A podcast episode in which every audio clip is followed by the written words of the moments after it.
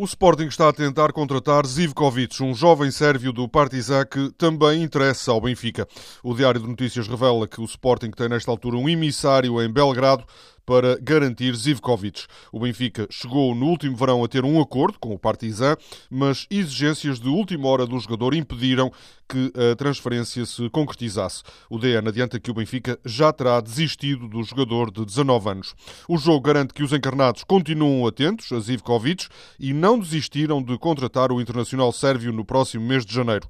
Outro sérvio nos planos do Benfica é Jovic, um avançado de 17 anos. O diretor-geral do Estrela Vermelha confirma afirma, em declarações ao jogo, que o Benfica está interessado e já fez uma sondagem. A sexta jornada da Liga arranca logo à noite, às oito e meia, com a partida entre o Moreirense e o Futebol Clube do Porto. Rulen Lopetegui não revelou se vai fazer alterações no 11, que ganhou ao Benfica.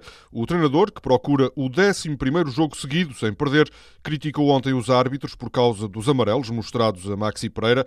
O treinador defendeu que a média de cartões de Maxi é exagerada. O Futebol Clube do Porto decidiu aumentar o salário de Brahimi. A cláusula de rescisão do argelino subiu para 60 milhões de euros. A bola lembra que Rui Patrício entra amanhã no grupo dos 10 jogadores mais utilizados de sempre no Sporting. No Bessa, o guarda-redes vai fazer o jogo 339 pelos Leões. Em declarações ao Jornal A Bola, Rui Patrício diz que quer juntar títulos à sua história. A partida com o Boa Vista será importante para outro jogador do Sporting. William Carvalho deverá, segundo o recorde, ter alguns minutos no Bessa. O jornal diz que está de regresso o médio por quem Jesus tem suspirado.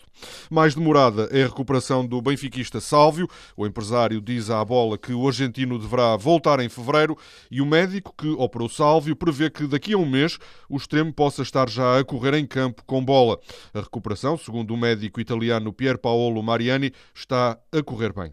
Fábio Coentrão foi decisivo na vitória do Mónaco sobre o Montpellier por 3-2. A equipa de Leonardo Jardim esteve a perder por 2-0. Coentrão fez o primeiro gol do Mónaco e sofreu o penalti que permitiu a reviravolta no marcador. Carlos Carvalhal diz que quer acordar um gigante adormecido. O treinador do Sheffield Wednesday, que eliminou o Newcastle da Taça da Liga Inglesa na quarta-feira, diz ao jornal A Bola que se tratou de uma vitória excelente, muito realçada nos jornais e nos noticiários televisivos.